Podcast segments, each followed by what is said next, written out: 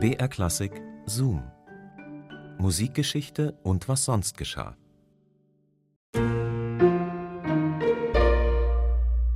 Hallo und herzlich willkommen zu unserem Podcast Zoom Musikgeschichte und was sonst geschah. Ich bin Christine und ich freue mich, euch heute wieder eine Geschichte aus der Welt der klassischen Musik vorzustellen.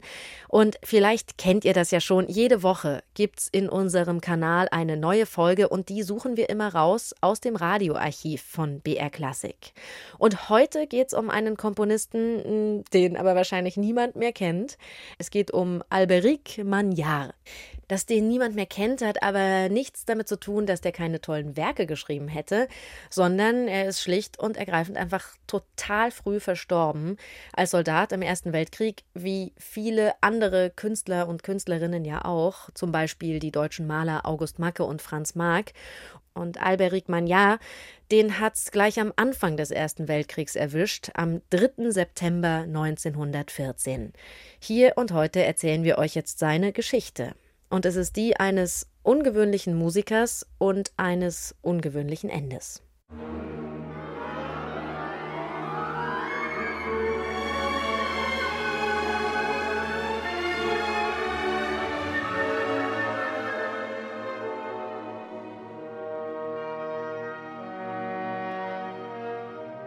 Alle Menschen müssen sterben.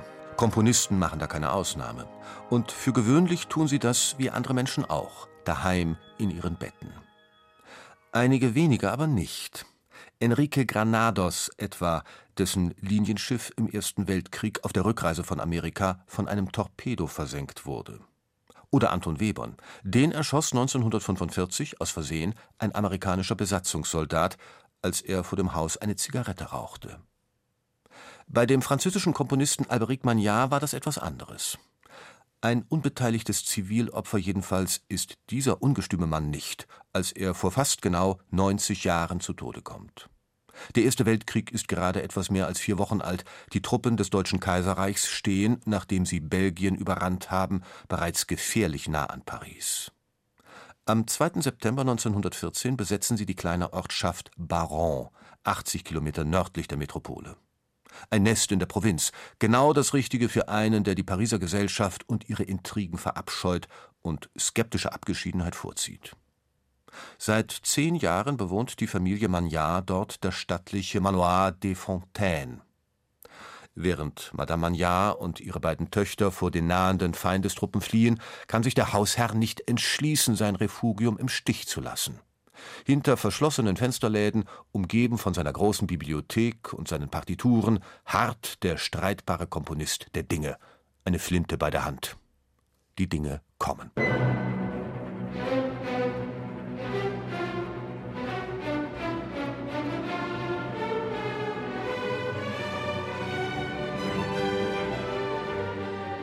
Am folgenden Morgen machen sich zwei deutsche Soldaten an der Terrassentür zu schaffen. Zwei Schüsse fallen aus einem Fenster im ersten Stock. Einer der Soldaten stirbt, der andere wird schwer verletzt. Die Deutschen erwidern das Feuer und stecken das Haus in Brand. Das Gebäude brennt bis auf die Grundmauern nieder. Tagelang hängt der Rauch über den stillen Spätsommertagen. Magnard, so viel ist sicher, ist tot. Mit dem Komponisten ist ein Großteil seiner Autographe in den Flammen aufgegangen, unter anderem die fast vollendete Reinschrift des Orchesterliederzyklus Douze Poèmes en Musique, Opus 22, ein unwiederbringlicher Verlust, denn es existiert keine Abschrift.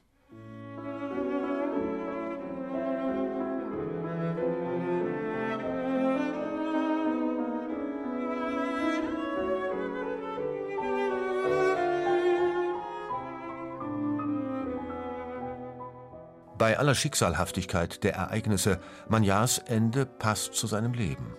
Kompromisslosigkeit gegen sich selbst und andere, Eigenbrötlertum und Unbedingtheit im eigenen Standpunkt.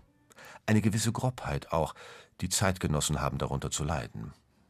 Die beleibte Pianistin Blanche Selva, ein Mastodon aus der Auvergne, der Komponistenkollege Renaldo Hahn, ein liebenswertes Arschloch und der Dirigent Charles Lamoureux. Ein Ferkel, ohne jeden Verstand für Beethoven. Seine künstlerische Sensibilität blieb von solchen Ausfälligkeiten unberührt. Alberic Magnard hat mit Kammermusik, zwei großen Opern und vier Symphonien Meisterwerke geschaffen, die zum feinsten und vitalsten der französischen Musik vor dem Ersten Weltkrieg gehören.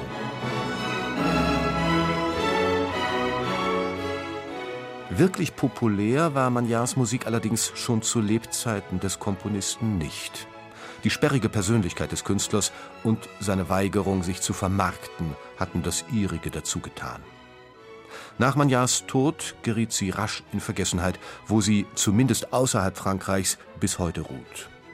Dass sie aus ihrem Dornröschenschlaf erwacht und dass man den Namen Alberic Magnard dereinst nicht nur mit seinem spektakulären Tod in Verbindung bringen wird, sondern in erster Linie mit seiner großartigen Musik.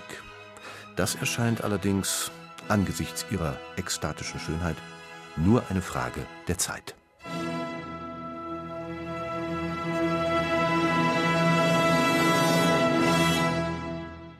Der Tod des Komponisten Alberic Magnard. Das war ein Zoom von Andreas Grabner. Zoom Musikgeschichte und was sonst geschah gibt's immer samstags neu in der ARD Audiothek und überall, wo es Podcasts gibt, klar. Und wenn ihr uns abonniert, dann verpasst ihr keine Folge. Nächste Woche haben wir dann einen echten Klassik-Hit und wir erzählen euch, wie der entstanden ist. Georg Friedrich Händel weiß mit der Einladung nicht so recht etwas anzufangen, zumal man in Dublin auf keinen Fall italienische Oper von ihm haben will, sondern Oratorien und Oden. Doch der Duke drängt. Da Händel nicht gerade in einer Masse an Aufträgen baden kann, entschließt er sich, die Gelegenheit beim Schopfe zu packen und nach Dublin zu reisen. Als Begrüßungsgeschenk für den Vizekönig steckt er ein frisch geschriebenes Werk ins Gepäck. Ja, um welches Werk geht es hier? Nein, ich spoilere nicht. Hm, aber vielleicht habt ihr ja schon eine kleine Idee. Wir hören uns dann einfach nächste Woche wieder. Bis dahin macht's gut. Eure Christine. BR Klassik präsentiert. Klassik für Klugscheißer. Da flippt ihr aus. Der absolute Burner. Soll ich mal reinstarten? Unsere Hosts Lauri Reichert und Uli Knapp lieben Musik. Sie fuchsen sich in kleine Details und große Themen. Es geht um Horrormusik und die Zusammenhänge mit der klassischen Musik. Mir schlottern die Knie. Hat jetzt nicht auch Beethoven mal diese Melodie benutzt? Musik ist Musik. Hauptsache gut gemacht. Egal welches Thema, Lauri und Uli prahlen gerne mit ihrem Wissen. Und das ist natürlich top recherchiert. Die passende Musik gibt's obendrauf. Bei Spotify haben wir Playlists zu jeder Folge. Würde ich gerne mal hören kurz. Ein Podcast mit viel Humor, wenig Gehabe und gutem Wissen. Klassik für Klugscheißer. Alle zwei Wochen in der ARD Audiothek und überall, wo es Podcasts gibt.